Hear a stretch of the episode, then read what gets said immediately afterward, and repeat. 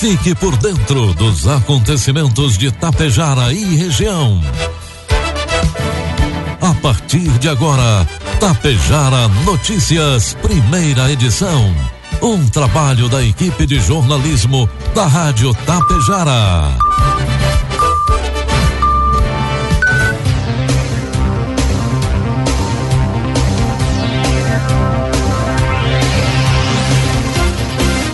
Dia, pontualmente sete horas da manhã.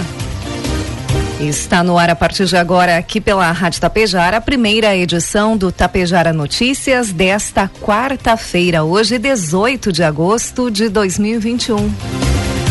Tempo bom em Tapejara. 16 graus é a temperatura, 78% a umidade relativa do ar. Notícias que são destaques desta edição. Tapejara, Água Santa, Santa Cecília do Sul e Ibiaçá tem hoje vacinação contra o coronavírus. Estado confirma a presença da variante Delta do coronavírus em Passo Fundo. Força Tarefa Alimentar do Ministério Público apreende 1.200 toneladas de alimentos impróprios em mercado de Getúlio Vargas. Toma posse na noite de ontem a nova diretoria do Lions Clube de Tapejara. Com oferecimento de Bianchini Empreendimentos e Agro Daniele está no ar a primeira edição do Tapejara Notícias. Produtos agrícolas. Preços praticados pela Agro Daniele no dia de ontem. Soja, preço final com bônus, cento e sessenta e cinco reais. Milho, preço final com bônus, noventa reais. E trigo PH 78 ou mais, 78, preço final com bônus, oitenta e quatro reais. A ministra da Agricultura, Tereza Cristina, confirmou ontem que o governo federal deverá isentar a tributação para importação de milho até o final deste mês. A medida impacta diretamente a cadeia produtiva da suinocultura, que no último ano sofreu com uma elevação de 44% nos custos de produção. O milho é o principal componente das rações. Vamos autorizar a retirada dos tributos federais para importação do milho, disse ela. A Receita Federal já indicou de onde vai retirar a renúncia fiscal e tenho a garantia de que a medida será assinada e publicada até o dia 30 deste mês, anunciou Tereza Cristina. O presidente da Associação Brasileira dos Criadores de Suínos, Marcelo Lopes, falou que a medida é eficaz para auxiliar os produtores no controle de seus custos de produção e manutenção na atividade. Informe Econômico. Dólar comercial inicia cotado neste momento a cinco e reais e vinte e sete centavos para a vinda. Dólar turismo cinco e quarenta e cinco e o euro a seis e dezessete. A Caixa Econômica Federal libera hoje a quinta parcela do auxílio emergencial aos beneficiários do Bolsa Família com NIS encerrado em um. E também os saques e transferências da quarta parcela aos beneficiários que não fazem parte do Bolsa Família e são nascidos em dezembro, que receberam a parcela no dia 30 de junho. Os pagamentos nas próximas três parcelas vão começar agora no próximo dia 20, segundo o calendário completo divulgado pelo governo. A conta de luz deve ficar mais cara em 2022 e subir até 16,68%, segundo a ANEL. O motivo do aumento se deve à crise que atinge as principais hidrelétricas do país e à pior estação úmida dos últimos 91 anos. Segundo os diretores da ANEL, o reajuste será necessário para controlar a crise. Porém, a ANEL estuda algumas medidas para diminuir o impacto financeiro aos consumidores. Caso consigam colocar as medidas em prática, o aumento no, na conta seria de 10,73% em 2022. Previsão do tempo. O Instituto Nacional de Meteorologia, o IMET, emitiu um alerta de tempestade para o Rio Grande do Sul. Nas áreas em alerta, há risco de queda de granizo, descargas elétricas e rajadas de vento de até 60 km por hora, com potenciais transtornos, como interrupção no fornecimento de energia elétrica, quedas de árvores e também alagamentos. A chuva já é registrada desde a noite de ontem em boa parte do estado. Segundo a Somar Meteorologia, os temporais mais fortes devem ocorrer na região sul e leste e em pontos isolados da região central do estado. As exceções são alguns municípios do oeste do estado, onde o tempo fica firme com sol entre nuvens. Conforme a SOMAR, cenário ocorre devido a instabilidades associadas a um fluxo de ventos úmidos e a baixa pressão tropical do norte da Argentina. Até amanhã de hoje, o maior acumulado de chuva no Rio Grande do Sul em 24 horas foi em Capão do Leão, 18 milímetros. Houve relatos de queda de granizo e ventania em Camacuã e em Cristal, no sul do estado. Apesar da chuva, as temperaturas devem ficar altas em todo o estado.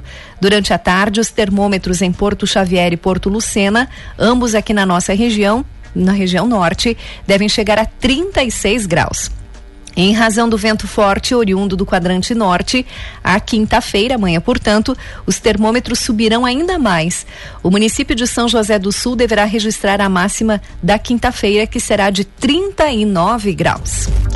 Vamos às imagens do satélite. Segundo o satélite neste momento, hoje em Tapejara, encoberto com algumas aberturas de sol, a temperatura deve ficar deve chegar até os 25 graus na tarde de hoje. Faz 17 graus nesse momento.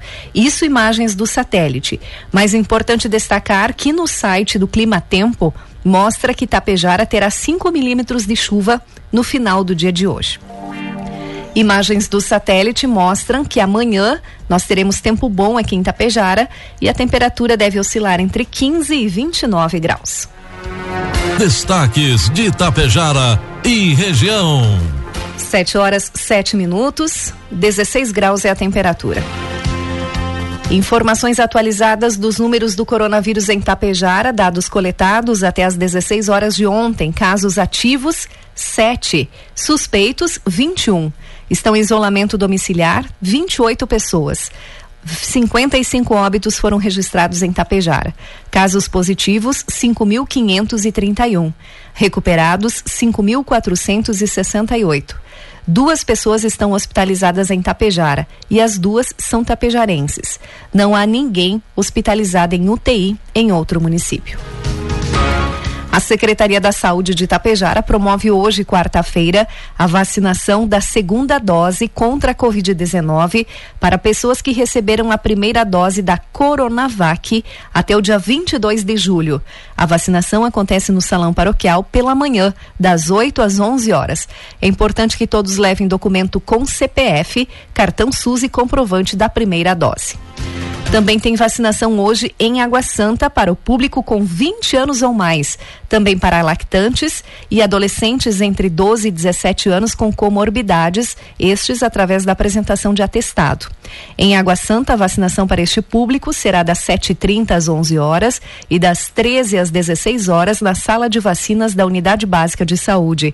Também em Água Santa está ocorrendo a campanha de vacinação contra a gripe H1N1.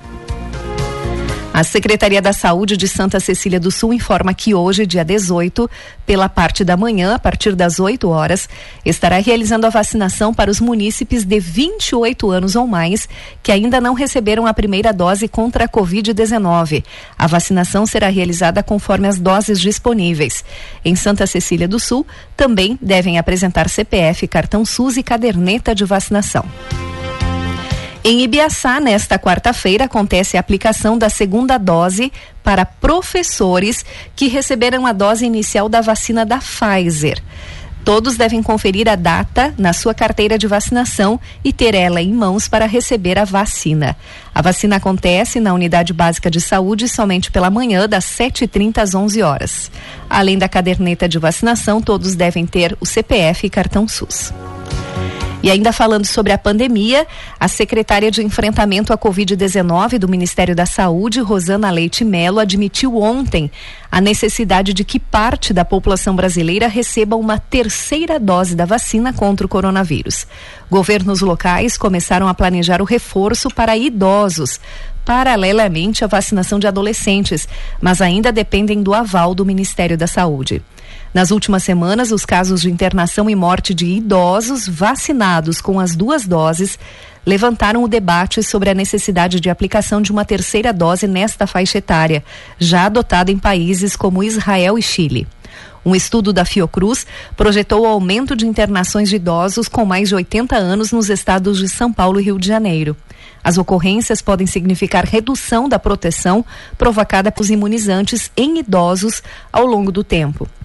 A pasta calcula entre 4 e 5 milhões de doses de idosos com mais de 80 anos no Brasil.